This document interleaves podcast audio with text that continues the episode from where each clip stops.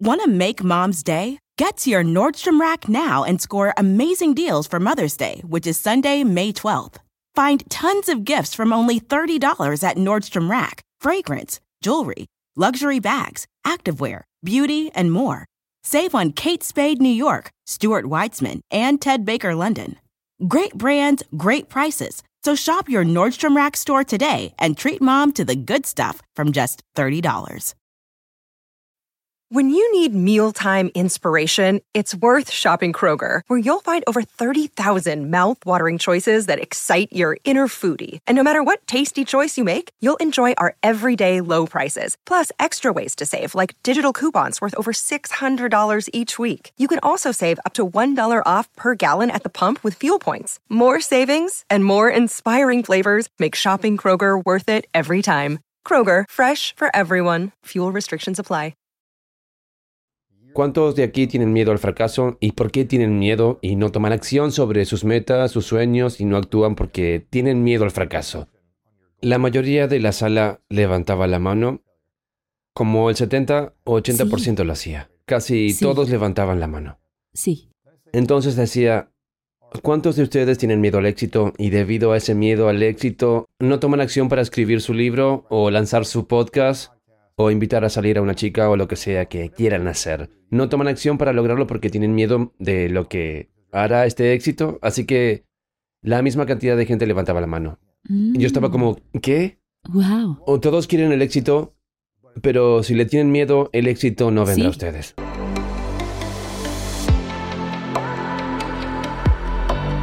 Despierta. Imagina, expande tu conciencia. Vive a tu máximo potencial. Siente infinitos.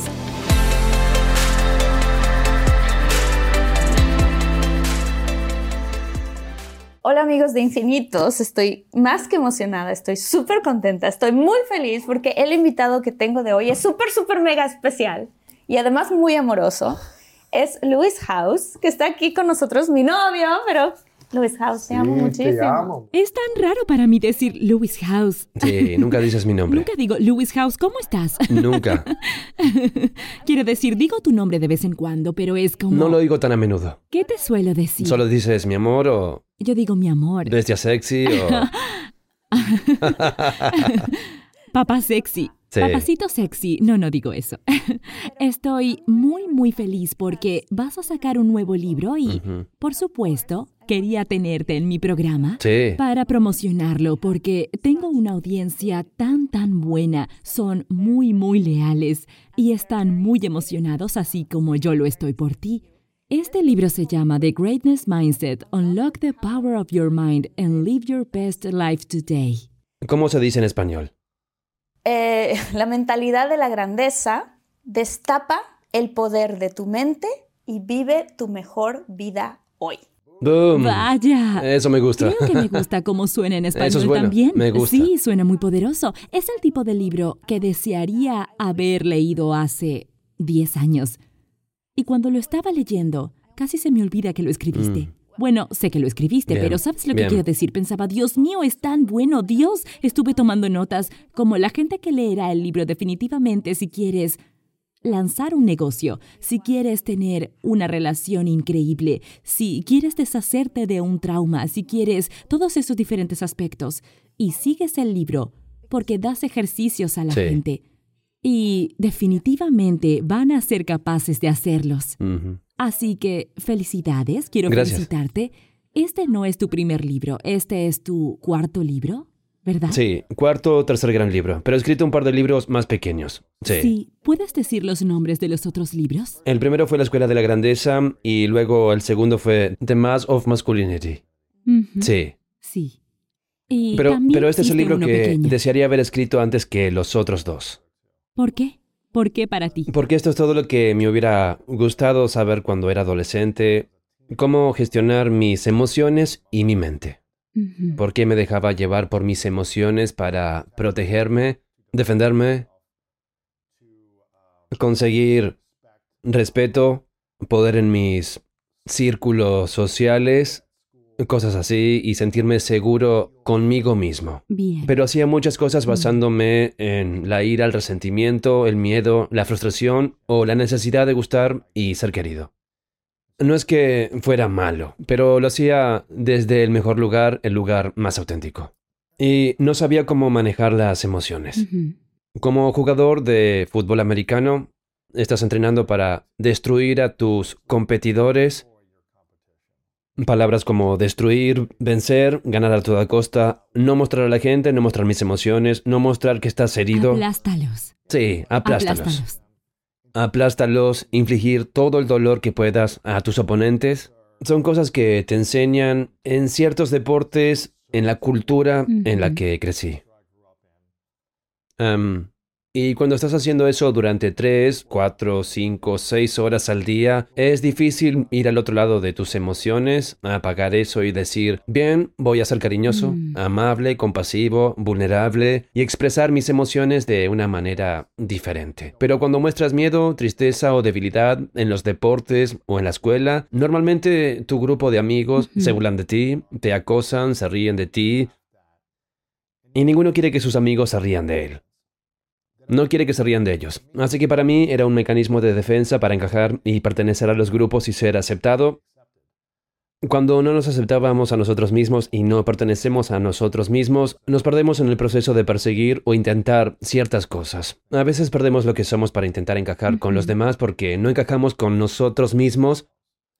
Así que este es el libro que me hubiera gustado leer para entender que puedo curarme, que puedo estar a salvo, que puedo comunicarme de otra manera, que puedo encontrar otras salidas. Tal vez mis amigos íntimos no van a apoyarme con mis retos o inseguridades o miedos porque normalmente se burlan de mí. Así que quizás necesite ir a otro sitio para conseguir ese apoyo y procesar mis emociones pero no sabía cómo hacerlo, así que lo único que hacía era endurecerme, restregarme las heridas y salir a jugar más fuerte la próxima vez sin mostrar ninguna emoción. Em, y creo que eso funciona para obtener ciertos resultados. En algunas áreas de la vida. Pero no te da toda la satisfacción, la paz, el significado en otras áreas. Así que necesitaba aprender a hacer ambas cosas. Entonces la pregunta es cómo lo haces, porque muchas de las cosas, especialmente en el mundo en que vivimos, si quieres tener éxito, digamos, mucha gente va a decir, bueno, está este restaurante, quiero competir con él, Sí. quiero vencer a ese restaurante, quiero tener el mejor, tengo este puesto de tacos, quiero competir con el otro, ¿entiendes lo que digo? Sí. Entonces, ¿cómo cambias? Bueno, creo que hay dos cosas. Una, si puedes la colaboración siempre es mejor que la competencia.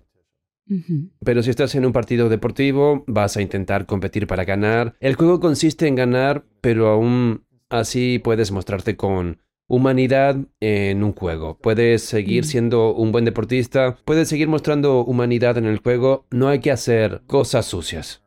Y se puede perder con honor, respeto y agradecimiento diciendo, bueno, he dado lo mejor de mí, el oponente fue el mejor, bien, esto es información. Ahora, tengo que aprender y mejorar para poder ganar la próxima vez. Pero esto es un cierto escenario, es un negocio, es extremadamente feroz en ciertas industrias y no creo que eso sea malo, porque quieres averiguar cómo servir a tu cliente, al cliente potencial, de la mejor manera posible. Y si encuentran algo que les gusta más, no significa que seas peor, solo significa que no eres lo suficientemente diferente y único para añadir el valor que quieren. Así que si tienes un puesto de tacos y otro puesto de tacos aparece justo al lado y comienzas a ver a tus clientes, allí como sea, podría sentirse un desafío, un estado de sufrimiento en ese momento y decir, oh, está bien, mi negocio, mi sustento ahora va a sufrir.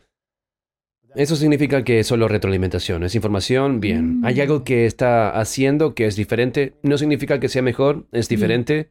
Sally Hogshead, una amiga mía, dice, diferente es mejor que mejor. Así que no trates siempre de ser mejor y mejor que todos los demás. Intenta ser único y diferente, lo que solo tú puedes proporcionar o ofrecer en el mundo, en cualquier negocio o relación en la que estés. Aparece encajando contigo siendo totalmente diferente, no intentando ser el mejor. Así que creo que se trata de usar tu singularidad para ser diferente y también encontrar formas de colaborar en lugar de competir.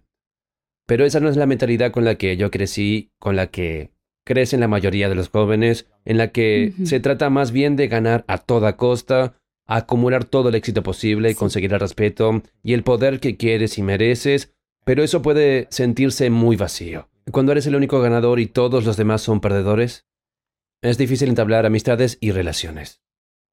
Sientes que nunca es suficiente, no tienes suficiente, siempre estás intentando perseguir más o comparándote con alguien que tiene más que tú, y eso es un juego de sufrimiento. Entonces es aprender a jugar el juego dentro de tus emociones de manera diferente, a tratar de ganar en todo. ¿Qué dirías que es? Lo dices en el libro, pero quiero oírtelo decir.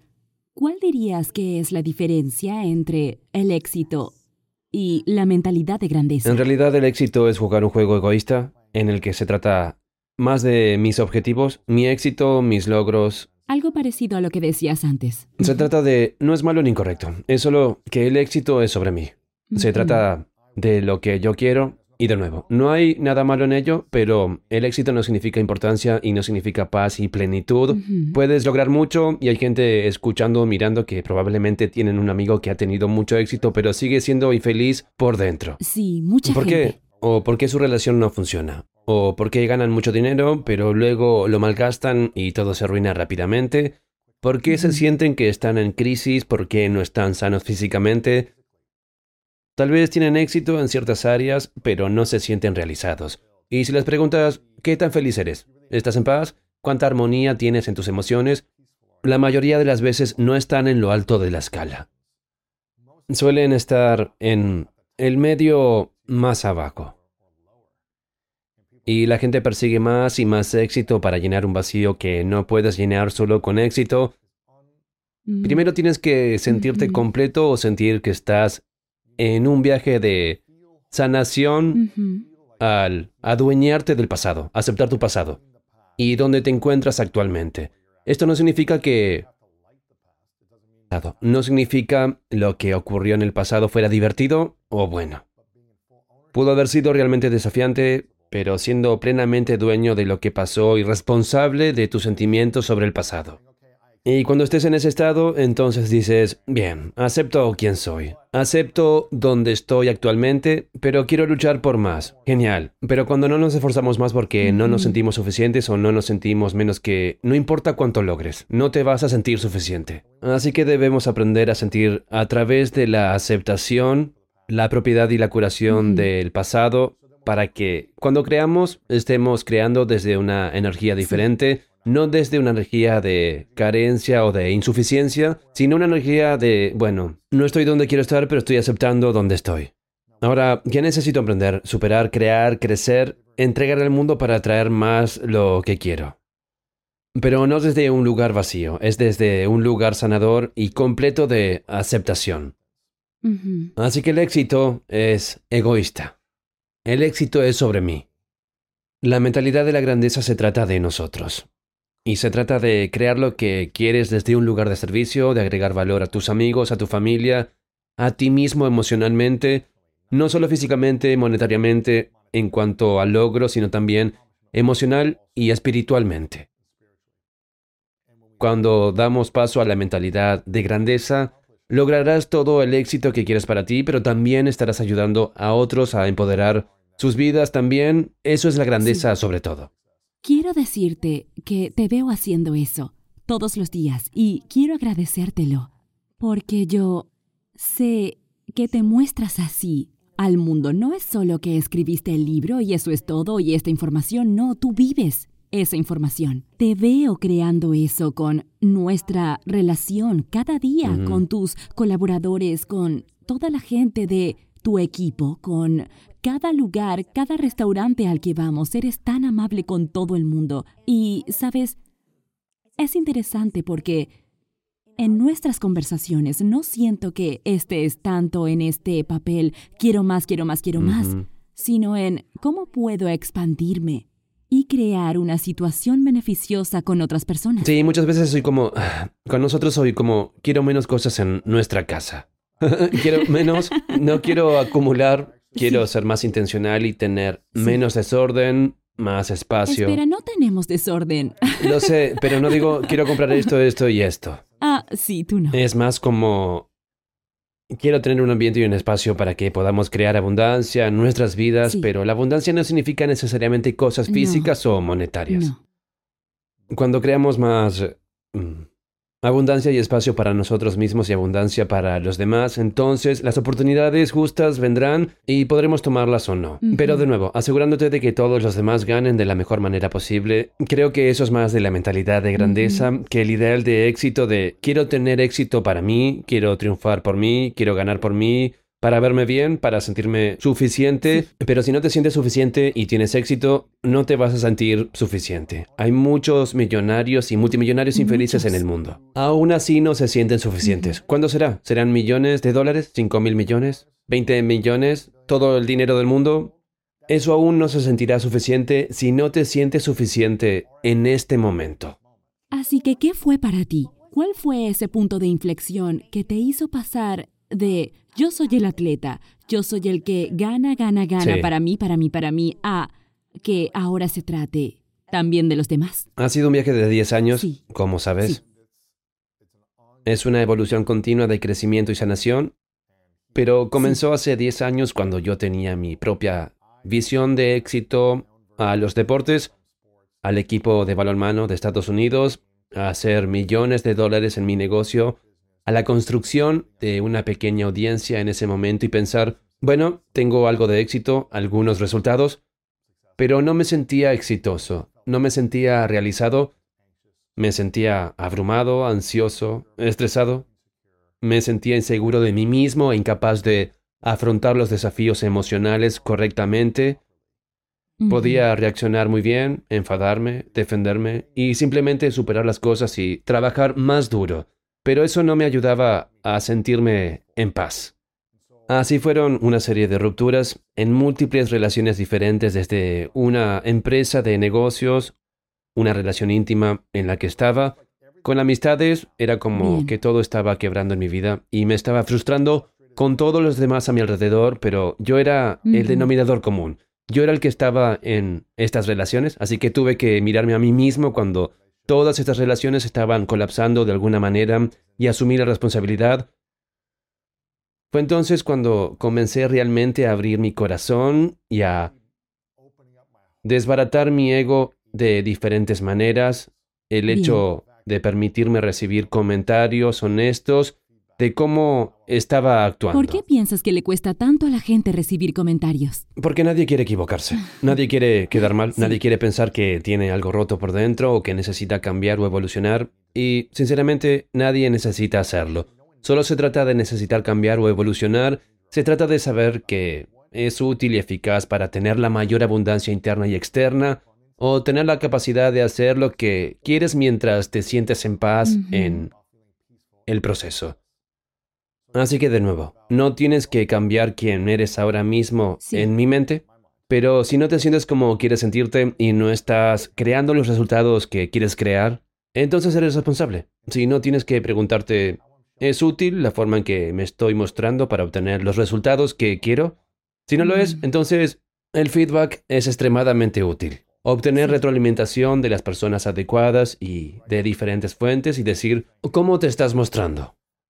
Y asegúrate de que es el tipo correcto de comentario. Y creo que eso fue para mí, fue haciendo talleres, haciendo terapia, fue haciendo diferentes modalidades de curación que me permitieron recibir comentarios honestos de diferentes individuos fiables que podían darme ideas, que podían mostrarme un reflejo de mí mismo que tal vez necesitaba revisar, donde entonces podía mirarme al espejo y decir, ¿quién eres? Mirarme y decir, Mm. ¿quién soy realmente? ¿Y qué decían en ese momento? Porque entonces no te conocía. Sí. Para mí es interesante, bueno, escuchar. Me encanta esta analogía. Tú la conoces, hemos escuchado esto muchas veces porque escuchamos mucho a Wayne Dyer. Sí. Tiene una analogía de una naranja. Cuando exprime una naranja dice, lo que hay dentro de la naranja es jugo de naranja porque eso es lo que hay dentro de la naranja. Cuando exprimes, Sí. la presionas y sale jugo de naranja porque esto es lo que hay dentro. Cuando exprimes a un ser humano y pones presión, estrés, algo de tu trabajo o de tu matrimonio o de tu negocio, hay tensión. Lo que sale del ser humano es lo que hay dentro de él.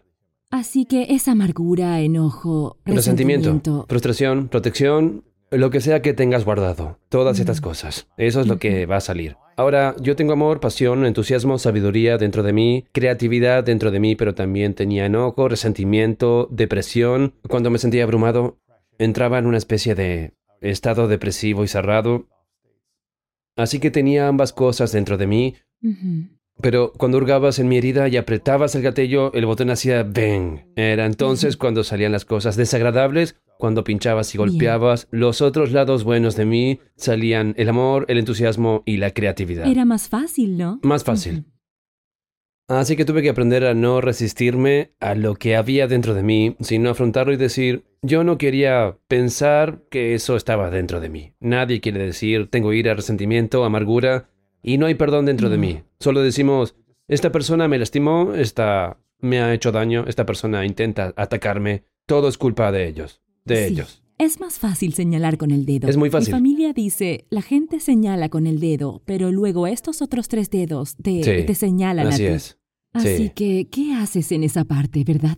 Bueno, tuve que... mm, Quiero decir, tuve que recibir comentarios, lo cual fue Bien. extremadamente desafiante para mí porque pensaba que tenía todas las respuestas basado en los Sí. resultados de mi mundo externo. Estaba creando éxito y resultados, conseguía que las cosas sucedieran, trabajaba duro y mis sueños se hacían realidad. Así que en mi mundo externo la gente pensaba que yo tenía las respuestas, pero en mi mundo interno yo sabía que estaba luchando y sufriendo. Se me daba bien enmascararlo, ocultarlo y actuar como si todo estuviera bien. Estando solo, era un desastre cuando me pinchaban las heridas, así tuve que aprender a enfrentar a todos los sentimientos tristes, aterradores y de sufrimiento a los que nunca me había enfrentado realmente, de los que huía y perseguía otras cosas para no sentirlos. Si huimos de nuestro pasado, acabará alcanzándonos si no lo Sí. afrontamos. Si no nos damos vuelta y tenemos una conversación y abordamos nuestro pasado, va a seguir viniendo y acechándonos. Todos perseguimos el éxito para alejarnos de él y está justo ahí, en nuestra sombra. Así que tuve que aprender a darme vuelta y enfrentarme a mi sombra. Tenía muchas y aprender a aceptarla, no huir de ella, aprender a apreciarla. Mm. Bien, esto pasó, no fue divertido. ¿Cuál es el significado que quiero darle a esto para poder tener más amor, alegría, paz y libertad dentro de mí, opuesto a la ira, el resentimiento y el odio? Así que me enfrenté a esto, desarrollé herramientas, asistí a talleres, recibí asesoramiento, todo esto me ayudó a crecer. Creo que es muy difícil hacerlo solo. Me gusta tener entrenadores responsables, amigos, apoyo y enfrentarme a retos. Como atleta quiero experimentar algo, pensar en algo no me sirve, quiero experimentar talleres de meditación, respiración, baños de hielo, saunas caliente, cosas en las Sí, que pueda sí. sentir y procesar el dolor. Así que ese fue el comienzo de un viaje hace 10 años, una serie de colapsos que me hicieron mirarme al espejo y reflexionar. En el libro hablas de, bueno, aquí dice, desbloquea el poder de tu mente. Y desbloquear, para mí, me trae la imagen de una llave. Hay ciertos aspectos en el libro de los que hablas, estas diferentes llaves, diferentes puertas, que si las abres, entonces puedes crear grandeza frente a solo éxito. Lo acabas de decir.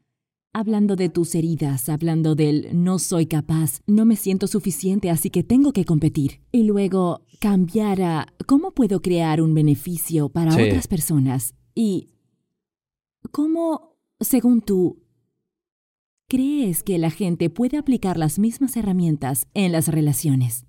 Bueno, primero creo que tienes que reflexionar sobre la relación que tienes contigo mismo. sí. Para mí todo empieza con una identidad sana.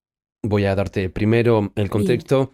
En la página 201 hay un gráfico que creo que es realmente útil. Si consigues el libro y vas a la página 201, verás este gráfico. Este gráfico habla de la diferencia entre la mentalidad y la impotencia y una mentalidad de grandeza. Voy a mostrarlo rápido para que puedas ver el gráfico. Una mentalidad débil, esto es para las relaciones, pero sirve para cualquier aspecto. Si lo piensas, voy a definir la diferencia entre alguien que creo que es más débil en su capacidad para crear armonía y abundancia y manifestar sus sueños más rápido frente a alguien que es capaz de hacerlo más rápido mientras tiene paz y armonía en su corazón.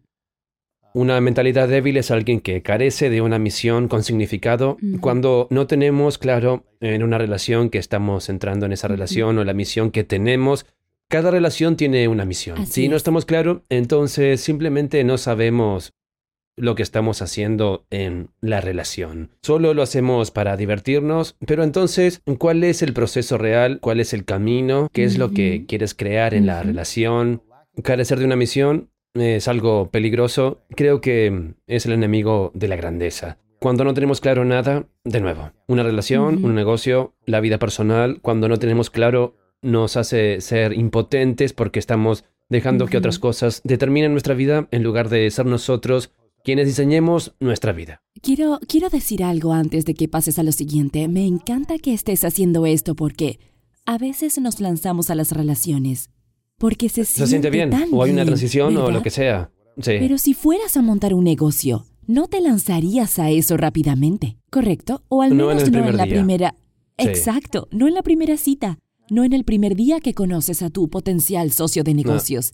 Tendrías un proceso de conocer a esa persona, de conocer sus valores, su visión y todo. Sí. Así que me encanta de lo que hablas porque la mayoría de la gente no aplica esto a las relaciones, pero sí a los negocios. No queremos dar nuestro dinero a un extraño, pero damos nuestro corazón a extraños cuando nos metemos Sí. en una relación tan Sí. rápido. Es más difícil navegar en las emociones que en el dinero. Aunque el dinero puede ser algo muy emocional, es más difícil navegar por el corazón.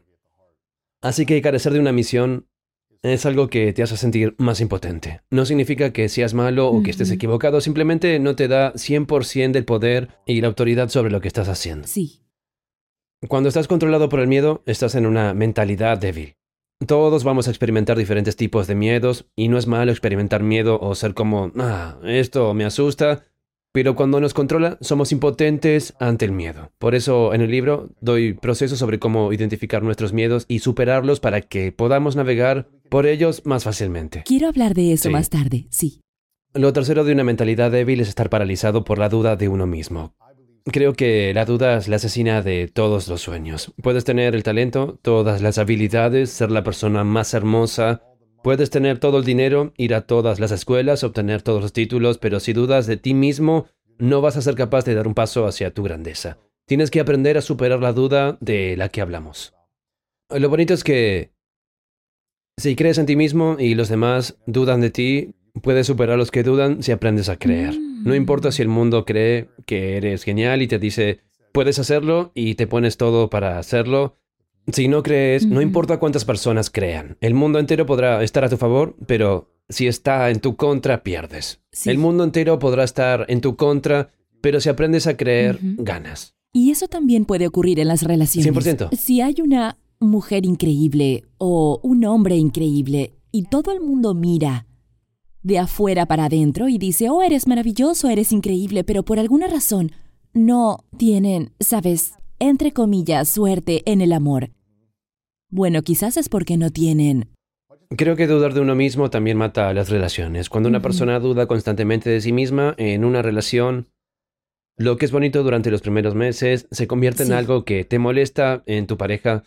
Si duda constantemente de quién es, si constantemente se miran al espejo y dicen, me veo mal con esta ropa, me veo mal Sí. aquí, no me veo bien aquí. Y tu chico o tu chica dicen, no, te ves genial, te ves increíble. Luces Estás increíble. pero nunca No, es no lo estoy, no, no lo estoy. Ah. Sí. Necesito un cambio, necesito un cambio y siempre estás dudando de ti. Es lindo al principio de una relación hasta que no lo es. Y entonces estás... ¿Qué eh, puedo hacer? Es, es agotador. agotador. Sí. Porque nada de lo que digas, no importa. Abrazos, besos, validación, le dará a alguien creencia y confianza en sí mismo. Puedes ayudar, pero tienes que aprender a aceptarlo, a recibirlo y a creerlo. Y si tu pareja está constantemente dudando de sí misma y siempre tienes que arrastrarla para llegar a una línea de base, ah, ¿estás bien? bien. Es agotador. Sí. No apoya la relación. De nuevo, no significa que seas malo y estés equivocado. Simplemente no es útil. No es útil. No es abundante. No es grandeza. Es impotencia. Te estás frenando y todos hemos hecho esto en las relaciones en diferentes momentos. Sí. No me veo sí. bien. ¿Cómo me queda esto? O del tipo de relación de siento que me va a dejar en cualquier momento o... Es o agotador. claro, o siento que me va a terminar. Es agotador, es Te sofocante, drena, estás como espera, estoy aquí para ti, estoy aquí, estoy aquí. Y al final acabas marchándote. Es una profecía Y cumplida. luego lo repites porque ¿Y tienes tú? miedo de que alguien te deje. Um, ¿Una mentalidad impotente de alguien que oculta dolores pasados? Creo que en los primeros 10 minutos de conocerte me abrí sobre mis dolores pasados. Así es. No creo que fuera mi intención, simplemente surgió en una conversación sobre las cosas de nuestro pasado y me di cuenta de que cuando nosotros, y hay un momento y un lugar para todo, creo que simplemente no me importaba lo que pensaras de ello en ese momento, pero si estás en una relación o estás saliendo con alguien, lo estás conociendo, no tienes que hacer esto de inmediato, asegúrate de sentir que puedes confiar en la persona cuando reveles estas cosas, pero cuando no somos capaces de compartir nuestros dolores del pasado con alguien que realmente nos importa, significa que tiene poder sobre nosotros. Tenemos miedo de no ser aceptados por la otra persona si sabe esto sobre mí. De nuevo, estamos intentando huir de un pasado en lugar de afrontarlo y aceptar el pasado y aceptar quiénes hemos sido, qué ha pasado, qué hemos hecho. Tenemos miedo de revelárselo a alguien que nos importa porque puede que no nos acepte, no pertenecemos, no encajaremos, no nos querrán ni nos verán más. Sí. Por eso no decimos estas cosas, porque sentimos que no nos aceptarán, pero no nos aceptamos a nosotros mismos, por eso no lo hacemos. Pero cuando estás en un estado de confianza con quien eres, puedes decir lo que quieras. Bien, esta persona no me acepta, no es para mí. A diferencia de necesitar Sí, poner un mensaje exacto. perfecto o una conversación sobre cosas de tu pasado, ocultar dolores del pasado te hace impotente en las relaciones en la vida. Definirte por las opiniones de los demás, de nuevo, te hace débil. Así que aprender a no preocuparte tanto por el juicio de los demás Ahora, cuando se trata de asuntos del corazón y del amor, cuando te preocupas por alguien y quieres que alguien te ame, esto es muy desafiante porque te preocupas por la opinión de ese alguien con quien estás en una Sí, relación. A ti tampoco te importa. Es un poco raro. Sí te Bien, importa. Me importa, pero no me define tu opinión. Exacto. Y cuando te exacto. define la opinión de alguien, tiene poder sobre ti. Ujú. Y eso es impotencia. Así que esa es la quinta clave. La sexta y última clave es que caes en la complacencia. No creo que ninguna relación prospere cuando una persona dice, no voy a trabajar en mí mismo en absoluto. Voy a sentarme y hacer lo mismo todos los No. días. Tú haces todas las tareas, tú haces todo el trabajo, yo voy a hacer lo mismo. Ujú. Aparece, acéptame como soy. No creo que eso sea, de nuevo, una mentalidad de grandeza. Es una mentalidad débil. Estamos aquí como humanos para crecer. No estoy diciendo que tengas que ir más allá y salvar al mundo en tus ambiciones, pero crecer como humano internamente, espiritualmente, mentalmente, esto te hará más poderoso, no débil. Pero cuando caes en la complacencia, cuando estás disminuyendo tu crecimiento y simplemente dices, ah, no voy a intentarlo. Eso no es poderoso. Primero queremos ser conscientes de estos seis aspectos. Sí. De nuevo, en la página 201 del libro, doy el gráfico para hacerlo más fácil. Piensa en estas seis cosas y pregúntate, ¿hago algo de esto en mi vida actualmente? Oigan, si están buscando un nuevo celular, please, please, please no vayan y agarren la primera oferta que les pongan enfrente. ATT le da sus mejores ofertas a todos. Sí, a todos, ¿eh? A ti que hablas toda la noche con tu pareja. Eres de los míos. Y a ti que sigues haciendo swipe para encontrarla. A ti que también tienes selfies con todas las celebridades. Y a ti que tampoco te creen que grabaste un video de un marciano. ATT le da sus mejores ofertas en todos sus smartphones a clientes nuevos y existentes, porque conectar lo cambia todo. Las ofertas varían por dispositivo, sujeto a términos y restricciones. Visita att.com o una tienda para más detalles. Want to make mom's day? Get to your Nordstrom Rack now and score amazing deals for Mother's Day, which is Sunday, May 12th. Find tons of gifts from only $30 at Nordstrom Rack fragrance, jewelry, luxury bags, activewear, beauty, and more. Save on Kate Spade New York, Stuart Weitzman, and Ted Baker London. Great brands, great prices. So shop your Nordstrom Rack store today and treat mom to the good stuff from just $30.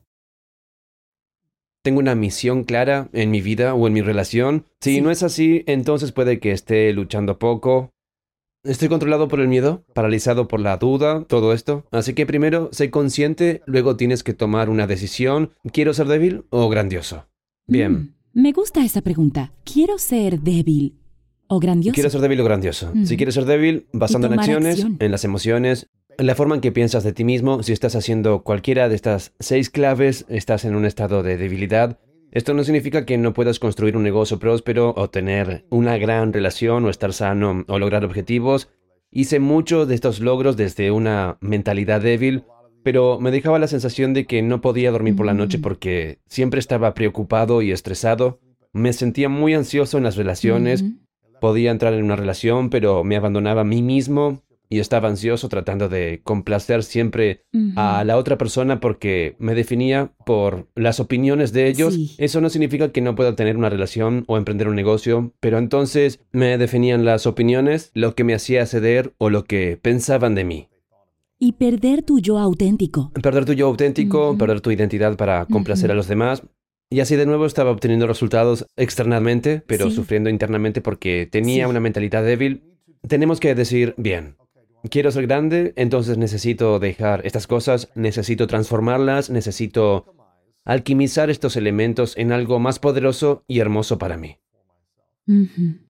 Aquí hay seis elementos de la mentalidad de grandeza. Ser impulsado por una misión que te llene, Sí. ese es el primero.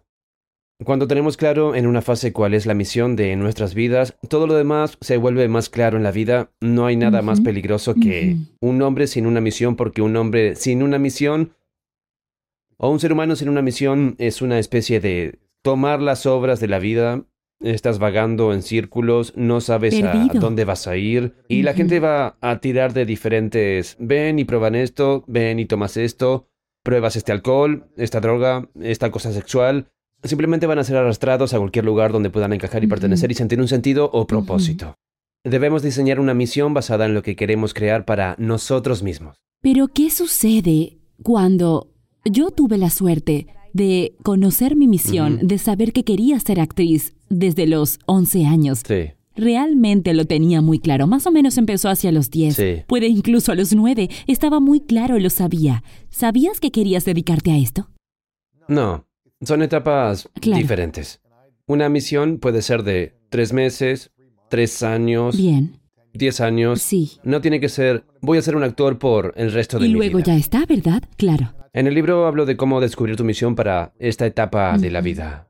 Eso es muy importante. Hay tres elementos para descubrir en qué etapa te encuentras y averiguar qué misión quieres crear para Oh, ti. Dios mío, hablemos de Sí. eso, porque hay un montón de gente ahí que Sí. están en una etapa diferente en sus vidas y quieren cambiar su negocio. Quieren, Exactamente. quieren. Estaba hablando con mi amiga Lucy, que es la esposa de Omar Chaparro, y me decía, hice todo un cambio en mi vida, ¿no? Ella tiene alrededor de 40 años. También hay gente más joven que forma parte de mi audiencia que dice, no sé qué voy a hacer. ¿Qué voy a hacer con este mundo? Con, sabes, la tecnología, la inteligencia artificial y todo esto. ¿Qué voy a hacer en la vida? Entonces, ¿cómo encontrar esa misión en la etapa que estás en la vida? Primero voy a contar una historia y luego te diré cómo resolver esto. Mi primera entrevista que hice en The School of Greatness hace 10 años fue con. Robert Greene. Y Robert Greene tenía mucho talento como escritor, sabía que quería escribir, pero no sabía lo que quería escribir Sí. cuando empezó su carrera. Y así durante algo así como 10 años, tal vez fueron 10, 15 años, Primero escribió en un periódico local y trató de trabajar en un periódico después de escribir en la universidad. Luego se fue a un periódico más grande. Como no le gustaba la ciudad pequeña, se fue a una ciudad más grande, entonces ya no le gustaban los periódicos. Sí. Pero aún sabía que le gustaba escribir. Dijo, bien, déjame probar esto en Hollywood, de ser guionista en programas de TV, unirme a las salas de guionistas y escribir con un grupo de guionistas para la televisión. Tal vez eso sea inspirador, hizo eso por un tiempo y cuando se dio cuenta, "Ah, realmente no me gusta este formato. O tal vez no trabajaba con un grupo de Sí. escritores o quién sabe lo que era, pero no le gustaba. Entonces probó las películas, déjame escribir guiones, no le gustó, estaba bien, pero no le encantaba. Luego creo que escribió una novela o dos, pero realmente no le encantaba y dijo, siempre he querido crear un estilo único de libro que resuelva un problema para mí y creo que ayudaría a mucha gente. Así que comenzó a lanzar este estilo de libro y ninguno de los editores lo quería. Decían, no, esto no encaja con lo que hacemos, así que fue rechazado un montón hasta que finalmente alguien le dio una oportunidad y trabajó en escribir lo que realmente amaba, que era este único libro que terminó siendo Las 48 leyes del poder, que creo que siendo uno de los 100 libros más vendidos constantemente en Amazon todos los Vaya. días, está entre los 100 más vendidos Sí. y durante años ha sido un mega bestseller en el espacio de desarrollo personal. Pero escribió un libro de una manera diferente. Tiene un formato diferente, es único, no se ve nada igual y trata de un tema único. Lo que hizo fue utilizar su pasión, su poder para resolver un problema, pero le tomó Mm. varios años probar diferentes ideas alrededor de su poder, su talento, hasta que descubrió lo principal, escribir este estilo único de libros. Ahora ha escrito siete u ocho tipos de libros como este que siguen siendo bestseller y resolvieron un problema para él y su comunidad. Por lo tanto, en la búsqueda de tu misión realmente tienes que averiguar cuál es tu punto dulce. Y la primera parte de eso Bien. es descubrir tus pasiones y simplemente analizar cuáles son mis pasiones, qué cosas me despiertan curiosidad, qué cosas me interesan, cuáles son los temas que tanto me emocionan al hablar de ellos, qué podría hacer durante todo el día, aunque no ganara dinero, en qué me encantaría trabajar. Y el tuyo en tus días era el deporte, pero tuviste el accidente. Sí. ¿Cómo lo hiciste? Porque eso fue algo muy impactante. Sabías que querías dedicarte a eso y de repente pasa algo. Y luego tienes que cambiar. Sí, yo no creía Es que tuviera muy- ninguna habilidad o talento. Pensaba, bueno, ¿qué me interesa? Así que en ese momento yo soy como muy curioso, tengo curiosidad por la gente y me gusta aprender sobre la gente y me gusta conectar con la y gente. amas a la gente. Sí, me encanta Sí. conectar con la gente, así que pensaba, tengo curiosidad por la gente, pero no pensé que podía hacer dinero siendo curioso acerca de las personas. No te preocupes por el dinero, por la carrera en este momento, solo piensa en Bien. lo que te emociona. Si pudieras hacer algo todos los días y nunca me aburriera de ello, ¿qué me entusiasmaría? Si nunca ganaría dinero con ello, pero lo hiciera gratis, Sí, ¿qué me emocionaría? Pregúntate esas cosas sobre ti acerca de tus pasiones. Lo segundo es tu poder. Son estas habilidades y talentos que tienes. Robert Greene era Bien. realmente poderoso como escritor, simplemente no sabía qué Mm. dirección tomar con su escritura. Lo intentó Sí. en un momento de cosas diferentes y no funcionaron. Pero cuando estás descubriendo la misión que te llena, puede que necesites pasar años probando diferentes cosas. Sé lo que quiero, mi talento, déjame probar esto que funcionó, déjame probar esto que no funcionó. Como actriz, probaste muchas cosas diferentes hasta que te Sí. convertiste en la reina de la comedia romántica en México y te das cuenta, oh, soy realmente buena en esto y me gusta. Entonces empecé a escribirlos. Empezaste a Luego a escribirlos. producirlos, sí. Te extiendes sobre eso, sí. Tu poder son tus talentos, Bien. tus dones, tu singularidad, son las cosas que aportas a la vida, pero también veo esta parte del punto dulce. Creo que parte de tu poder es averiguar qué es lo que también te hace sentir débil, las Ah, inseguridades o miedos de los que careces. En mi caso, hace 15 años me sentía temeroso ante el público porque no sabía hablar en público, era una falta de talento, así que empecé a Mm. preguntarme cuáles son mis talentos y Sí. luego cuáles son los talentos que me faltan, qué desearía tener. Pero me da mucho miedo esto que me va a apartar de mi misión, así que debo emprender un viaje para superar estas cosas que me hacen sentir incapaz. Y entonces, Sí. cuando superas estas cosas, no es un talento, es como un super talento porque has superado uno de tus mayores miedos. Ahora tienes una habilidad que pensabas que nunca serías capaz de tener. Algo se desbloquea, así que tu poder es tu talento, tus fortalezas únicas, pero también descubrirás que te hace sentir temor y emprendes el viaje para superar esto. Lo tercero que creo en el camino para descubrir tu misión es el problema que quieres resolver. Nuestro amigo Mm. Roddy Vaden dice que somos perfectamente capaces de ayudar a la persona que fuimos alguna vez. Si digamos hace 10 años estabas luchando para bajar de peso, no estabas en forma, nada sana y enferma, pero luego te fuiste de viaje, aprendiste y te volviste súper saludable, estás perfectamente en la posición para ayudar a alguien más que está en donde tú estabas hace 10 años. Vaya. Tienes la experiencia, la sabiduría, las dificultades, las lecciones, tienes el conjunto de habilidades para ayudar en eso. Mm, Se trata de averiguar qué problemas quieres resolver para ti o para los demás, qué es lo valioso para ti. Robert Greene tenía esto con su estilo único de escritura. Sí. Es como quiero resolver estos problemas para mí y luego compartirlo con los demás, pero hacerlo de una manera única con mi talento y que me Y apasione. para ti, con The School of Greatness, ¿cómo? Sí, nunca pensé que podía ganarme la vida a tiempo completo sintiendo curiosidad por la gente. Mi pasión era, me interesa la gente, mi talento era, soy bueno Sí. haciendo que la gente se abra cuando hablo con ellos, pero ¿cómo eso me va a hacer ganar Sí. dinero o tener una carrera? No tenía ni idea. Por eso no puedes pensar en el dinero o en la carrera de inmediato, tienes que pensar en si esto es algo que harías aunque no ganaras dinero. Con el tiempo tienes que averiguar cómo ganarte la vida haciendo lo que Sí. quieres hacer, pero Sí. pero creo que no hay que estresarse por eso desde el principio, porque si yo me hubiera estresado, habría dicho que de ninguna manera presentaría un programa ganando dinero haciendo ¿No lo te que lo estoy haciendo. imaginas? Hace 15 años Claro. cuando estaba en el sofá de mi hermana, de ninguna manera habría imaginado que esto sería posible, preocupándome tanto como hacer dinero haciendo esto. Así que esto te aclara de nuevo tu misión.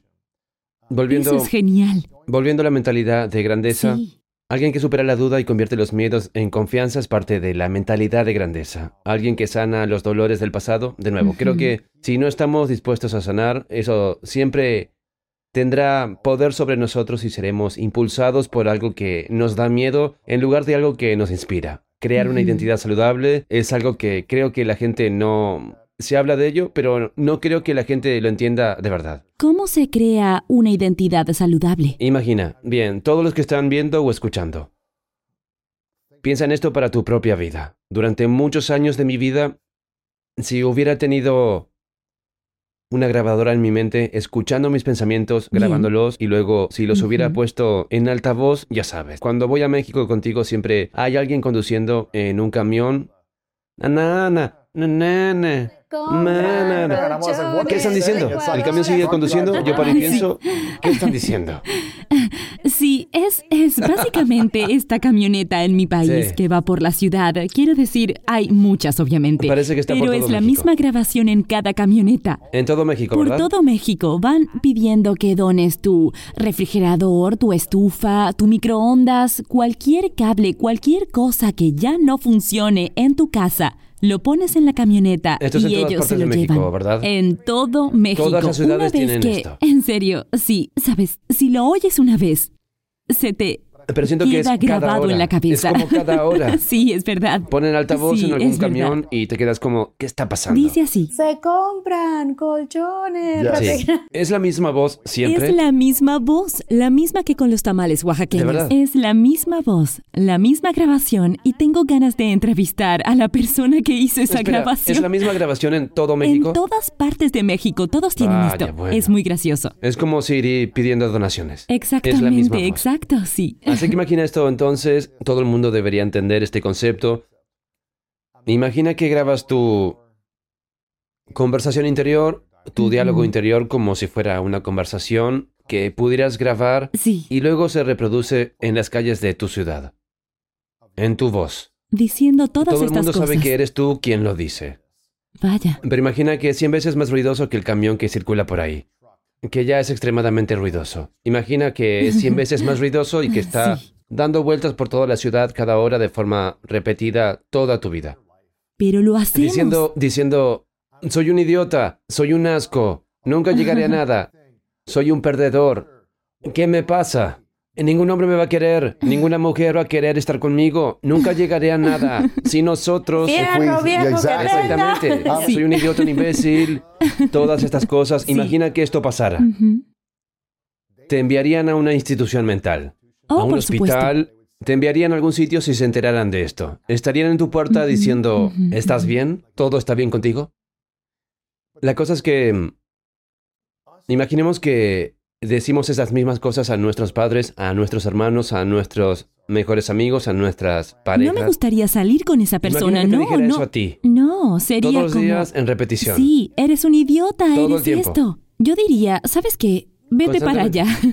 Pero Esto lo es- llevamos adentro, es ¿sabes? Una identidad poco saludable. Una mentalidad de grandeza aprende a crear una identidad saludable. Sí. De nuevo, decimos estas cosas basándonos en una creencia que tenemos sobre recuerdos y experiencias pasadas. Imagina este escenario. Imagina que hoy hacen el neuralizador de los hombres de negro. Me borran la memoria. Te borran la memoria. ¡Pup! No, quiero recordarte. Te acordarás de mí. No pueden borrar eso. Podrán borrar cada pensamiento negativo que tienes sobre ti misma durante Bien. tu pasado, cada dolor, cada adversidad, sufrimiento, cualquier evento que alguna vez te ocurrió que fue doloroso, simplemente, ¡boom!, se fue. Todo lo que tienes son recuerdos positivos o neutros, Está bien. nada que te haya herido emocional o psicológicamente. Bien, cero. Sí. Así que nadie te hizo daño, nadie te hizo nada, nunca te dijeron nada malo. Bien. Tus padres nunca te dijeron, oh, no te ves bonita, te ves gorda o lo que sea. No recuerdas nada de eso. Tendrías una identidad sana sobre ti misma. Absolutamente. Tendrías una identidad en plan, hombre, estoy en este mundo, es tan Sí, hermoso, sí. estoy tan agradecida, vaya, me siento tan bien. Son las experiencias pasadas, recuerdos, momentos a los que hemos dado tanto peso, tanta atención, donde decíamos, nunca voy a aprender nada. Soy un estúpido, Sí. soy un idiota, porque se burlan de mí en la escuela, o de haber sido el último o el peor de mi clase. Esos recuerdos y esas experiencias hicieron que tuviera una conversación negativa que me repetía todo el tiempo. Sí, ¿sabes lo que es una locura? Que se ha demostrado hoy que la mitad de lo que recordamos es una mentira. Piensa en eso. A menos la que mitad sean de lo las que cosas buenas recordamos. que hice por ti. Sí, eso lo, recuerdo muy bien. Pero piénsalo, la mitad de lo que recordamos es mentira. Sí. Así que incluso cuando pensamos en todos los traumas, todo esto, no digo que los traumas no sean reales, pero, cierto, cierto. Pero, pero los, lo construimos. los construimos. Creamos más contexto. Amplificamos el dolor. amplificamos, Amplificamos el dolor. el dolor en lugar de amplificar un significado que pueda servirnos de mejor manera. El hombre en busca de sentidos, uno de mis libros favoritos de Viktor Frankl, que pasó por el holocausto, una de las cosas más horribles que el ser humano ha tenido que experimentar en la vida, vio la muerte a su alrededor, le sucedieron cosas horribles, pero aprendió a vivir una vida hermosa, abundante, Wow. rica emocionalmente porque creó un nuevo significado de sus experiencias pasadas, de sus recuerdos pasados, que le causaron tanto dolor y tanta gente dolor, sufrimiento, muertes, cosas horribles. Pero hizo una elección. Dijo, bien, no quiero que esto me mantenga prisionero hoy y el resto de mi vida. Aunque haya sido Sí. prisionero, no significa que tenga que seguirlo siendo. Sí. ¿Cómo puedo estar agradecido ahora que soy libre y aprovechar mi vida al máximo en lugar de decir esto me pasó y siempre voy a quedarme en mi pasado? Así que debemos aprender a crear una identidad sana, pero hacerlo de manera que puedas crearla plenamente y adueñarte de ella. No puedes hacer una afirmación falsa sobre ti misma en la que no creas. Mm, No puedes decir un mantra, soy linda, cuando realmente no crees que lo seas. Bien. Tienes que Pero encontrar... hay partes de ti que puedes decir, lo sí, sé, me tengo encanta unos de mí, ojos me preciosos. encanta esto, tengo un gran corazón, soy generosa, sí, soy... soy una persona amable. Sí. Es aprender a hablar de las cosas que realmente crees. Ujú. Así que sabes esto sobre mí, nunca pensé que era inteligente mientras crecía porque, de nuevo, en la escuela estaba entre los últimos de mi clase. Probablemente deberían haberme retrasado un par de cursos porque aprendía muy despacio, pero me volví muy bueno en fingir y tratar de apenas salir adelante. Me ¿verdad? fascina oírlo porque sé que eres muy inteligente. Sí, lo sé. Es pero, fascinante, es como pero, que... pero era una creencia basada en experiencias de sacar malas notas, constantemente de sentirme Claro. inseguro cuando los niños se reían de mí cuando no sabía las respuestas. Así que era como, bueno, yo no debo ser inteligente porque Mm. ellos lo son. De nuevo, si borrar ese recuerdo sería como, "Ah, me siento muy bien conmigo mismo. Así que hace 10 años, supongo, es parte de mi viaje, tuve que crear una nueva identidad. Yo no creía que yo era inteligente en ese momento, así que no podía decir que era un tipo súper inteligente. No me lo creía, pero sí creía que la sabiduría era una palabra en la que me podía adentrarme, porque en realidad sentía que era extremadamente sabio en muchos aspectos diferentes. Como había experimentado tantos retos, pensaba, esto me da sabiduría. Sí. Esto me da lecciones que otras personas no tienen, así que yo me sentía capaz. Tengo un nuevo significado en torno a este reto pasado o el dolor. Ahora tengo sabiduría y podría entrar en esta identidad de ser humano sabio. De nuevo, tenemos que aprender a crear una identidad saludable. Hablé sobre el proceso en el libro y luego tomar medidas con un plan de acción. Hay algo que probablemente no diría que odio, pero no me gusta Ok. es cuando alguien con todo el talento, Oh, ya sé lo que vas a todo el decir. potencial, Want to make mom's day? Get to your Nordstrom Rack now and score amazing deals for Mother's Day, which is Sunday, May 12th. Find tons of gifts from only $30 at Nordstrom Rack fragrance, jewelry, luxury bags, activewear, beauty, and more. Save on Kate Spade New York, Stuart Weitzman, and Ted Baker London. Great brands, great prices. So shop your Nordstrom Rack store today and treat mom to the good stuff from just $30. Life is a highway, and on it there will be many chicken sandwiches. But there's only one McCrispy. So go ahead and hit the turn signal if you know about this juicy gem of a detour. Eh, entusiasmo, em, que tiene una visión clara de lograr ese objetivo. Pero luego no toman acción seguido con un plan. Quieren que las aconsejes, quieren que le des todo eso, tienen habilidades, tienen talento, tienen el apoyo, pero no toman medidas con un plan de acción. Hay algo que los sigue frenando. Sí. Para mí debes estar dispuesto a actuar de forma coherente con un plan de acción. Estas seis cosas están relacionadas con la mentalidad de grandeza. asombroso. Eso no significa que seas perfecto y que todo te vaya a venir sin parar y sin esfuerzo. Todavía tienes que mostrarte como un ser humano. No significa que no estás viviendo en una mentalidad sin poder, que vas a hacer que te sientas mucho peor Mm, contigo sí. mismo. La página 201 te da toda la Es información. asombroso. Ah, de dónde estás actualmente es una evaluación. Todo el libro es una evaluación diferente. Y te da ejercicios que me encanta. Hay una parte del libro en la que hablas mucho sobre el miedo. Sí. Porque muchas de las cosas que frenan a la gente son solo los diferentes tipos de miedos. Sí. Me encantaría profundizar más sobre esto. Em, hay uno del que hablas que es el miedo al éxito. Ese para mí fue el más extraño, porque yo estaba como, espera, espera un segundo, ¿cómo puede la gente sentir miedo de tener éxito? Porque todo lo que se oye por ahí es que la gente quiere tener éxito, entonces, ¿cómo es que el miedo al éxito puede estar ahí? ¿Qué significa Sí, ahí? quiero ¿Cómo decir, lo superas? Cuando hacía deporte, quería la victoria, quería ganar, quería triunfar.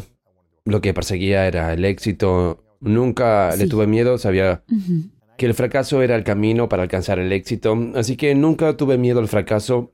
Pero también puedo hablar de eso si quieres. El éxito, cuando yo iba por ahí y hablaba frente a audiencias hace años, le preguntaba a la gente, ¿cuántos de aquí tienen miedo al fracaso? ¿Y por qué tienen miedo y no toman acción sobre sus metas, sus sueños y no actúan porque tienen miedo al fracaso? La mayoría de la sala levantaba la mano, como el 70 o 80% lo hacía. Casi Sí. todos levantaban la mano. Sí. Entonces decía, ¿cuántos de ustedes tienen miedo al éxito y debido a ese miedo al éxito no toman acción para escribir su libro o lanzar su podcast o invitar a salir a una chica o lo que sea que quieran hacer? No toman acción para lograrlo porque tienen miedo de lo que hará este éxito, así que la misma cantidad de gente levantaba la mano. Yo estaba como, ¿qué? Wow. O todos quieren el éxito, pero si le tienen miedo, el éxito no vendrá a ustedes. Te estás resistiendo a él si le tienes miedo. Estás diciendo lo quiero, pero no lo quiero. Estás diciendo ven aquí, pero aléjate de mí. pero no. Sí. Siempre te sabotearás a ti mismo si tienes miedo al éxito. Lo entiendo, nadie nos enseña a tener éxito, nadie es tan agradecida como tú, exitosa a los 16 años, protagonizando películas y caminando con gracia por el mundo de la manera que tú lo No, hacías. esto fue así. Tuve éxito haciendo películas, pero no lo tuve en mi corazón. Mm. Porque tenía que hacer todo. Por eso dije, Bien. ojalá hubiera tenido este libro hace 10 Sí. años. Porque si hubiera seguido todos los ejercicios que Lewis escribe en el libro, quizás te habría conocido antes. Mm. ¿Me entiendes? No exacto. en serio, porque Sí, me sí. habría sanado mucho, ¿sabes? A nadie se le enseña a gestionar y navegar por el éxito hasta que el éxito sucede. Es entonces como aprendemos, Mm. cómo respondemos a él.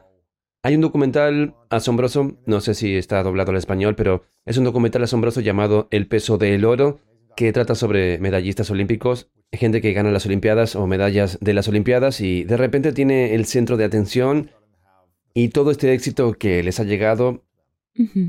Es un documental triste porque trata de varios atletas que ganan, pero luego sufren por sobredosis de drogas o se suicidan a los 6 Mm. o 12 meses siguientes porque no saben cómo gestionar el éxito.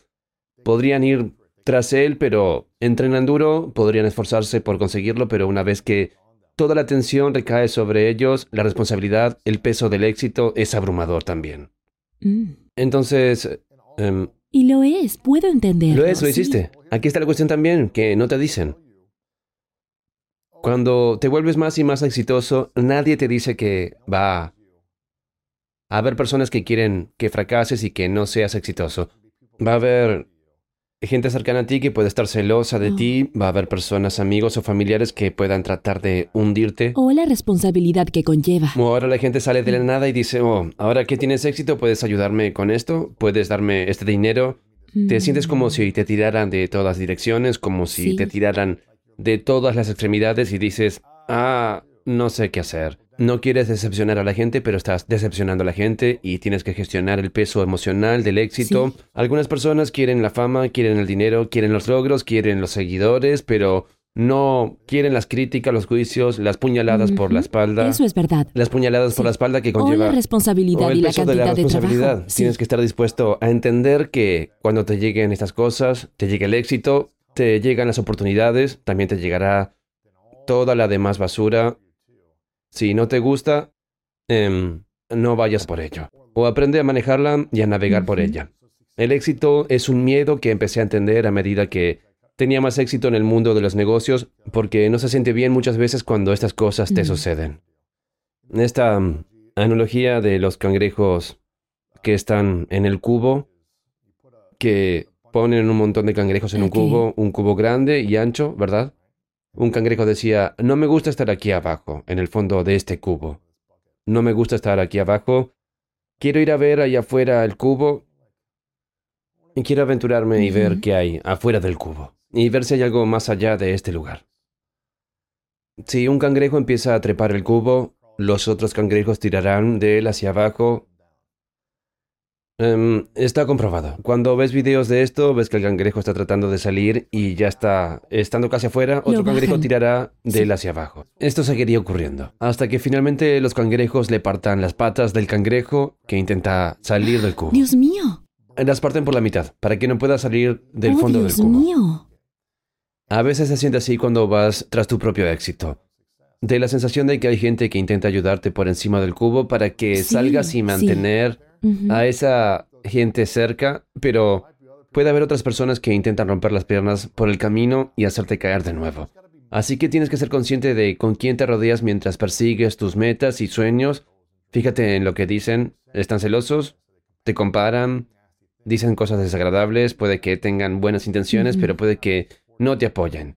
Así que ese es un miedo y cuando aprendes a navegar y superarlo... Es horrible, es, es una historia sé, horrible, es Dios mío. Pero esto ocurre en muchos países y tenemos una historia similar que contamos en América Latina también, que le hacemos eso a la gente. Es como. ¿por qué le hacemos eso a la gente? Deberíamos ser lo contrario. Si alguien está Sí. teniendo éxito, Felicítalos. felicítalos, porque eso es un reflejo en el mundo de que puedes lograrlo, de que puede ser posible para ti también. Eh, y en un aspecto diferente de tu vida o en algo, o simplemente celébralo te sea posible o no, todos somos seres humanos, estamos en este mundo, solo celebrémoslo. Celébralo. Es muy importante. Nadie quiere salir con alguien o ayudar a alguien en su futuro si está intentando hundirle en su camino hacia no, el éxito. Dios mío, no. Así que si tú también quieres que te apoyen en el futuro, apóyalos cuando estén triunfando. Aunque sigas en el fondo del cubo, empújalos Ujú. hacia afuera para que puedan Sí. tirar de ti en algún Sí, momento. Fui criada de manera muy diferente a esta historia del cubo, porque ya sabes, mi papá y mi mamá fueron siempre, y siempre han dicho esto. No sé lo que pienses acerca de esto, pero mamá y papá dicen que el éxito, en realidad, se trata del servicio.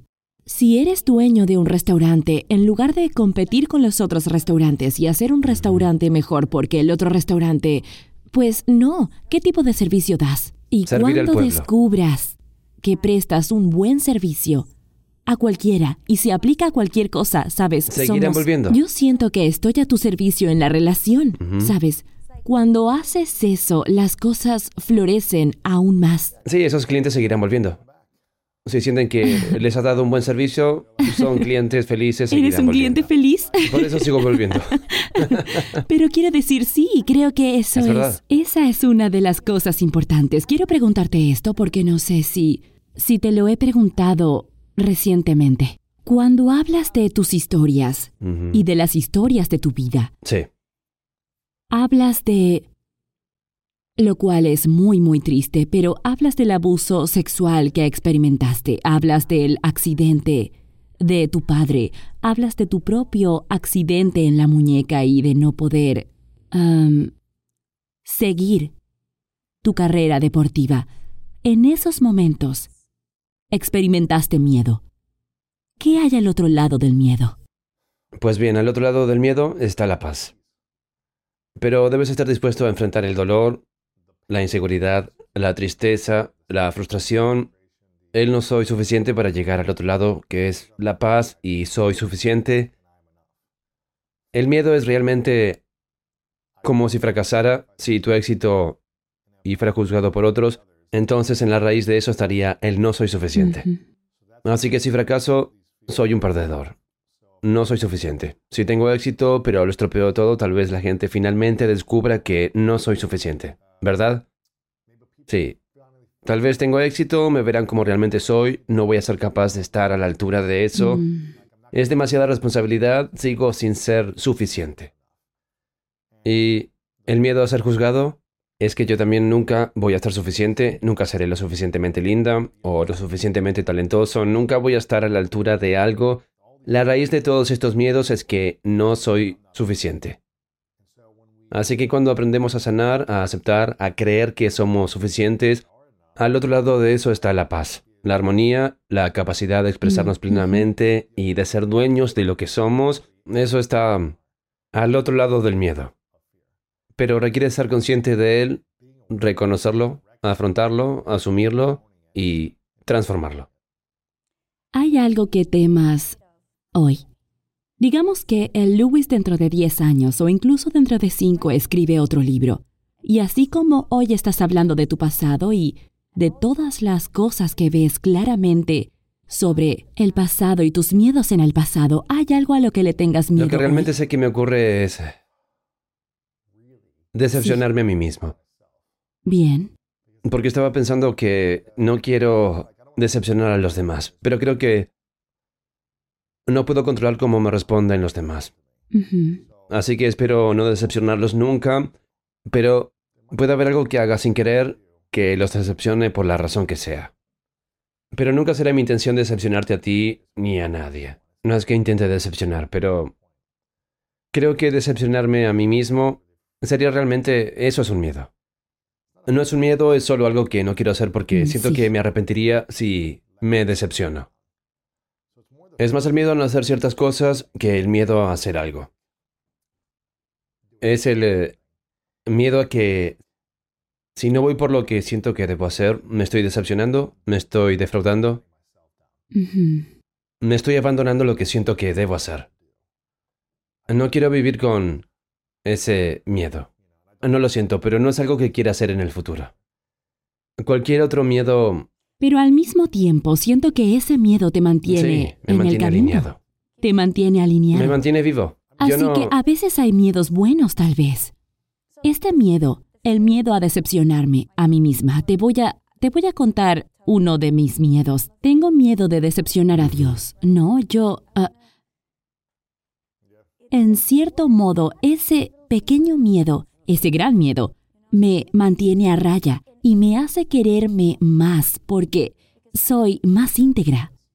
Así que, ¿hay para ti algún miedo de ese tipo que digas, sabes que es un miedo sano? ¿Es el miedo sano? si sirve a tu misión, sí. Mm, si te impide expresarte plenamente, si frena tus dones, tu talento, tu amor, eso no es sano. Mm, sí. No creo que eso sea bueno. Creo que te frena eh, no sé si lo llamaría miedo. Yo lo llamaría más como un valor o una moral que estás tratando de vivir. No quieres cruzar esas cosas porque te decepcionarías de ti misma, no quieres cruzar un límite y decepcionar a Dios.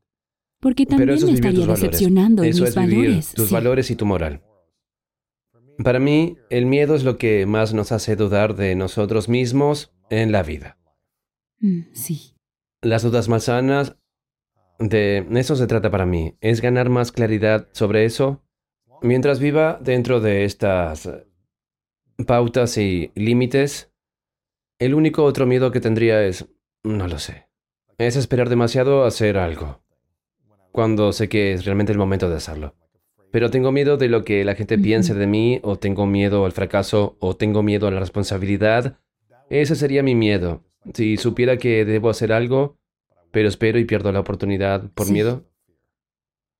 Eso es lo que temo, eso es lo que me impulsa a actuar con constancia. Wow, eso está muy bien. Está muy bien. Así que nos mudamos a nuestro hogar. Así que, ¿qué mentalidad empleamos para tener una vida hermosa, abundante, alegre y pacífica en nuestro hogar? Creo que ya hemos empezado el proceso porque antes de mudarnos durante muchos meses establecimos nuestras intenciones al respecto. Sí, sí. Empezamos a desarrollar una misión, una misión que compartimos juntos en torno a lo que queríamos crear al mudarnos a una casa juntos. Y lo hicimos conscientemente, no fue una conversación cualquiera, fue la conversación. Tuvimos muchas hermosa. conversaciones al respecto. Pero sí, lo hicimos conscientemente. Dijimos, bien, fijemos nuestra intención para lo que queremos crear. ¿Cuál es la sensación? ¿Cuál es el entorno? ¿La experiencia? ¿Qué quieres crear para mí? ¿Qué quiero crear para ti? Tuvimos estas conversaciones conscientemente. Creo que esa es la mejor mentalidad. Sí, De nuevo, no ocultamos dolores pasados, llevamos haciéndolo desde que nos conocemos, revelándolos. Sí. Esa es la mentalidad de la grandeza en una relación, vivir juntos. Creo que ambos estamos trabajando para superar cualquier inseguridad o duda que pueda surgir en nosotros individualmente. Esa es también la mentalidad de grandeza en una relación. A partir de ahí, ambos hablamos de los miedos que nos frenan y los superamos. Esa es la mejor mentalidad. lo es, sí. Todas estas cosas son parte del libro también. De nuevo, sí. mudarnos juntos fue tomar medidas con un plan de acción hacia algo Sí. más grande en el futuro. Estamos tomando medidas con un plan de acción. Sí. No somos complacientes en la relación. Tenemos una identidad sana individualmente y juntos como pareja. Sí. La identidad sana forma parte de la mentalidad de grandeza. Todo lo que he escrito lo estamos Lo haciendo en la relación. Ahora, tampoco significa Sí. que todo siempre va a ser perfecto y que nunca va a haber un reto o adversidades en la vida. Significa que tenemos una base en la forma de pensar, actuar, em, comportarnos que nos ayuda para seguir adelante. En el libro hablo de este proceso de mentalidad en movimiento. Esto es realmente interesante, especialmente en las relaciones porque mucha gente lucha con esto. En la página 173 hablo de esto, creo que las relaciones específicamente quedan atrapadas en un bucle negativo. Mm. La gente se atasca demasiado en el pasado en las relaciones y se vuelven Oh, resentidos. muchos. Hacen daño a nuestros pensamientos. Como, como la mentalidad competitiva Sí. de la que hablábamos antes. Sabes, éxito versus mentalidad de grandeza en una relación también, si lo haces acerca de ti contra mí, quiero tener la razón, así que por lo tanto estás equivocado. No crecerás. No tendrás una relación alegre, pacífica y hermosa porque están compitiendo el uno con el otro. Pero si tenemos una visión clara de lo que estamos creando, de lo que estamos creando juntos, entonces recordamos la visión y es casi como si la visión nos guiara a nosotros. Exacto. Sí. Es algo que podría pasar. Y aquí un ejemplo. Ambos fuimos al taller del doctor Joe Dispensa. Sí. Escribí sobre esto lo que dijo en el libro cuando lo entrevisté. Dijo que algunas personas se despiertan por la mañana y lo primero que hacen es pensar en los problemas. Esos problemas son recuerdos que están grabados en el cerebro, que están conectados a ciertas personas, ciertos objetos, ciertas cosas en ciertos momentos y lugares. Cada uno de estos problemas tiene una emoción asociada. Entonces, de repente empiezan a sentirse infelices. Ahora bien, el cuerpo es el pasado porque los pensamientos son el lenguaje del cerebro y los sentimientos son el lenguaje del cuerpo. Los pensamientos son los sentimientos del cerebro y los sentimientos son el lenguaje del cuerpo. Ah, eso me Mucha encanta. gente en las relaciones se atan a sus pensamientos del pasado. Esta persona hizo esto, me lastimaron aquí, me dijeron esto, se aferran a eso. Entonces voy a tener un sentimiento infeliz que está conectado a mi cuerpo, conectado a mis pensamientos, voy a tener un comportamiento que refleja la forma en que pienso y siento acerca de la persona con la que estoy en una relación. Porque me despierto y todavía estoy aferrado a este pensamiento pasado y mi cuerpo todavía siente la emoción. Voy a actuar de una manera que no es buena para mi pareja en la relación me voy a comportar de una manera que no apoya la misión que tenemos porque probablemente me falta una misión. Es como una rueda. el pensamiento crea una emoción. Mira lo que tengo aquí. Ahí lo tienes, me encanta. Sí, los pensamientos, los pensamientos influyen en las emociones y las emociones influyen en los comportamientos. Todo se influye mutuamente. La mentalidad en la emoción es realmente desempacar cada una de estas cosas para que pueda evolucionar y ser más armónicas en nuestro cuerpo, en nuestra mente y en nuestras acciones. Cuando estamos en más armonía y de nuevo, esto realmente se remonta a la remodelación de la identidad con uno mismo en primer lugar, porque si nos estamos diciendo cosas desagradables, entonces eso se va a reflejar en los demás también. Vamos a juzgar y comparar a los demás basándonos en lo que pensamos de nosotros mismos. Todo trabaja en conjunto. De eso hablamos, de esta mentalidad en movimiento. Es un proceso en el que tienes que desenredar un elemento y el siguiente elemento y empezar a construir un nuevo movimiento de energía positiva que esté en armonía. Empiezas a crear una nueva personalidad. Por cierto, también puedes crear una nueva personalidad en la relación.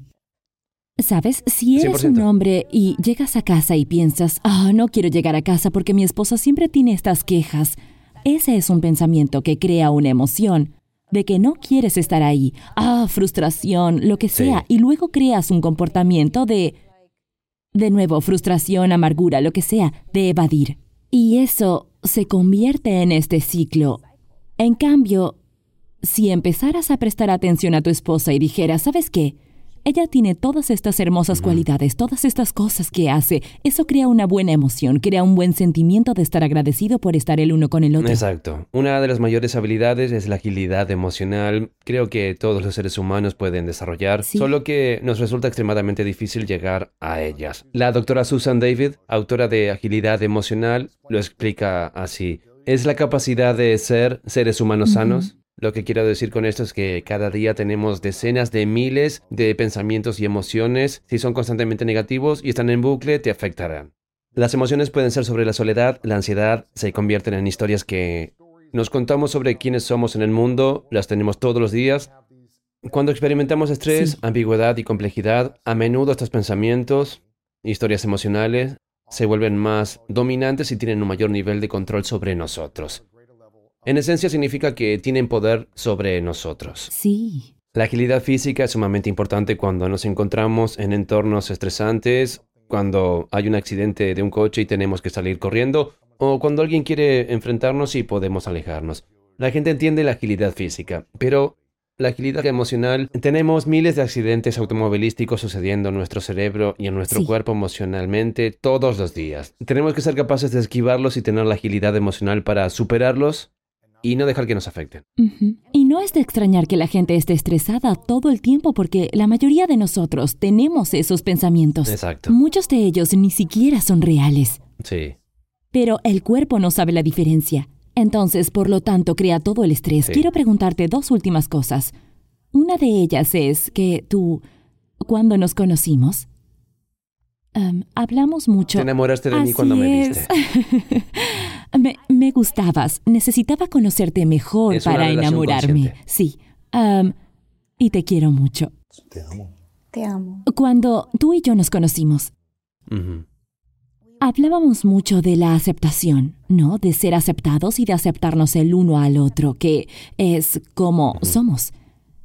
Y en nuestras conversaciones a veces me gustaría grabarlas porque tendríamos un podcast de todas estas conversaciones y hablamos mucho de esto, pero no puedes aceptar a otra persona a menos que te aceptes a ti mismo, ¿sabes? Y para eso, y lo dijiste hoy, es... Es casi como si tuvieras que ser capaz de echar un vistazo a tu sombra, reconocerla y poseerla trabajar a través de ella y trabajar en todas esas partes de ti. Hay una parte de ti mismo hoy, no hace cinco años, no antes de escribir el libro, hoy, que piensas, hmm, tengo que trabajar en esto.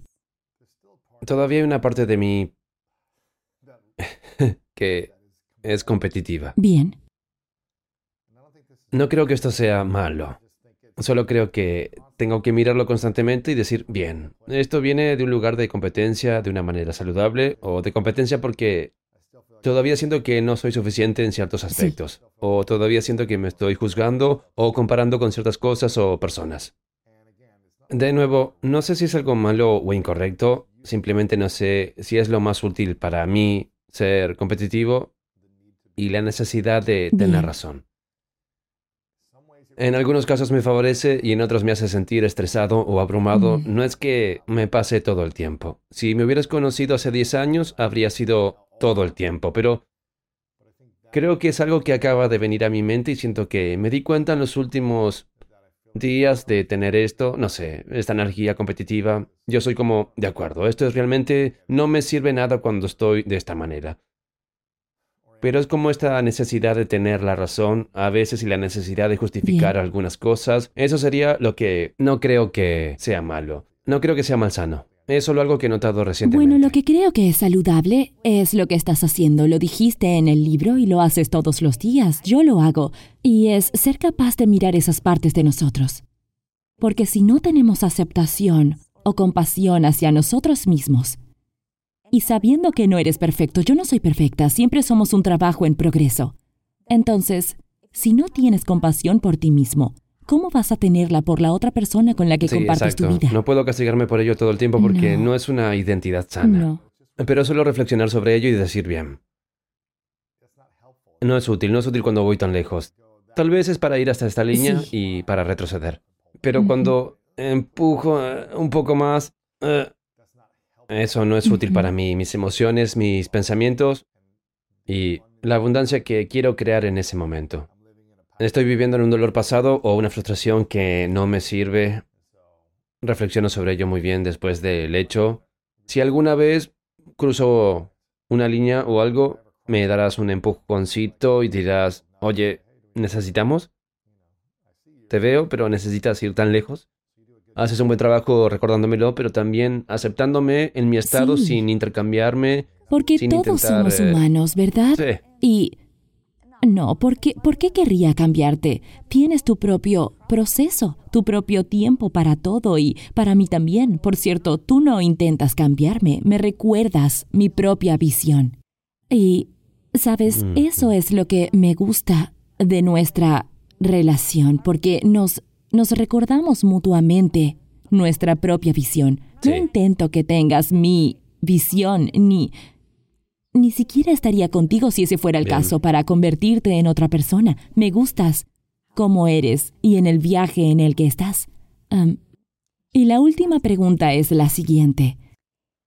Estás a punto de empezar una nueva etapa en tu vida, una nueva década, ¿no? Sí. Y es muy emocionante para mí formar parte de esta temporada contigo. Sí. ¿Qué crees que si pudieras sacar sabiduría de tu yo de 50 años para decírsela a la persona que eres hoy, cuál crees que sería un buen consejo que esa persona te daría? Mm. Creo que habrá ciertas cosas que tendré que hacer en la próxima década. Sí, Cuando las haga, ya no necesitaré hacer. muy bien. Mi yo de como- 50 años diría, asegúrate de tomarte el tiempo para relajarte, reflexionar y disfrutar de los momentos, algo que creo que hago muy bien ahora Lo mismo. haces, eres muy bueno. Siento que voy a estar en una temporada de mm, creación en un nivel diferente, creando abundancia en un nivel diferente de mi vida. Creo que mi yo de 50 años me diría, oye, asegúrate de seguir disfrutando de cada momento, disfrutando del proceso. Cada día es una celebración, no esperes cumplir cinco años para celebrar un objetivo o algún logro. Celebra cada momento, cada día, con gratitud y aprecio, que es lo que siento que ya estoy haciendo. Creo que probablemente diría, haz más de eso y probablemente no te tomes todo demasiado en serio. No te Mm, estreses tanto si algo no te sale perfecto como quieres. Muy bien. Lo que en cierto modo me ayuda a mantener la concentración cuando hago eso. Me ayuda a prestar atención a los detalles, pero tengo que aprender a no obsesionarme demasiado con algunos detalles y permitirme relajarme. Al final todo saldrá bien. Seguramente sería eso, pero probablemente solo diría, mantén tu corazón abierto. Aunque siento que ya estoy haciendo Sí. estas cosas. No sé si hay algo que cambiaría. Creo que simplemente miraría atrás y diría, estás tomando las decisiones correctas, pero no dejes que el miedo te impida actuar con valentía, ser vulnerable, amar y sumergirte en cada nueva etapa que tengas. No dejes que el miedo te frene. Así es. Cuanto más poder, más éxito, más oportunidades tengas, no evites estas cosas. Apóyate en ellas. Eso es lo que él diría. Es precioso. Muchas gracias. Te amo. Quiero amo. agradecerte por tu libro Gracias. y sobre todo por ser la obra. No estás escribiendo un libro, estás Lo ves todos los haciendo días. esto, porque lo veo todos los días Lo ves. y es precioso. Gracias. Es una alegría y todos los días nos levantamos por la mañana y es como y nos emocionamos, Mm. es un nuevo día. Y no importan las circunstancias porque hemos pasado por muchas desde estar enfermos juntos, hemos pasado por Sí, el fallecimiento de tu papá y a través de todo esto solo sigo experimentando contigo esto, sabes, esta mentalidad de grandeza que vive en ti, pero Mm, aún, aún más que eso, tu corazón. mm. Tienes un hermoso, hermoso corazón. Me siento un poco como... Dios, estaba a punto de compartir algo súper íntimo y olvidé completamente las cámaras por un segundo. Así que solo te quiero Te tanto. amo, te amo mucho. Muchas gracias por todas tus experiencias del pasado, Mm. porque te han hecho la persona que eres hoy. Sí. Gracias, mi amor, Eres maravilloso. Gracias. Por tenerme en tu programa. Sí, sí. Esperemos que la gente lo entienda. Ah, sí, Ellos lo, lo entenderán y Lo haremos doblaremos al esto. español. Lo doblaremos al español. Aquí está el libro. Y tenemos un montón de público aquí en Estados Unidos, así Sí. que... Y en todas partes tenemos gente en Europa, así que consiga el libro. Es increíble, por supuesto, lo leí. Y es increíble. Es... Si realmente quieres estar en un buen lugar en la vida para empezar una... Una buena relación o refrescar la que tienes o... o si quieres lanzar un negocio, o si quieres conseguir ese ascenso, o si quieres, si, si sigues literalmente todos los ejercicios del libro, vas a llegar a ese lugar que es por lo que desearía haberlo leído y que lo escribieras hace 10 Ojalá años. hubiera tenido este libro hace mucho tiempo para Pero mí. es increíble. Ey, Sí, estoy resolviendo el problema que desearía haber tenido Sí. alguna vez. sí, Em, tú, yo y mucha gente. Así Sí, que te muchas gracias por tu sabiduría. Te amo muchísimo. tienes que terminarlo en español. Sí, bueno, ya voy a terminar, pero muchas gracias infinito. Si te gustó la entrevista, dale like, suscríbete si eres nuevo y puedes encontrar mi amor. ¿Dónde pueden encontrarte en las redes Ah, sociales? Por Luis favor, Gauss en todas las redes sociales, en el podcast y echa un de vistazo a sus canales de. YouTube. Tiene dos, uno en español y uno en inglés. Uno en español y uno en inglés. Sí, échales un vistazo. Chequenlo, por favor, está Sí. muy... Yeah. Eso es todo. Muchas gracias, nos vemos en el siguiente episodio. Te amo muchísimo. Te amo.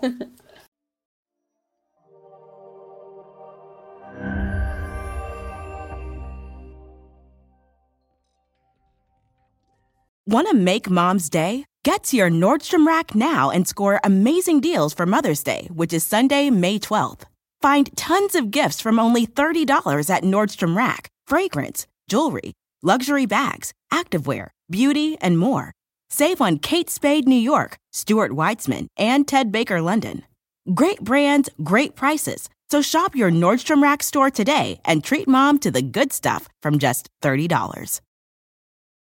When you need mealtime inspiration, it's worth shopping Kroger, where you'll find over 30,000 mouthwatering choices that excite your inner foodie. And no matter what tasty choice you make, you'll enjoy our everyday low prices, plus extra ways to save, like digital coupons worth over $600 each week. You can also save up to $1 off per gallon at the pump with fuel points. More savings and more inspiring flavors make shopping Kroger worth it every time. Kroger, fresh for everyone. Fuel restrictions apply.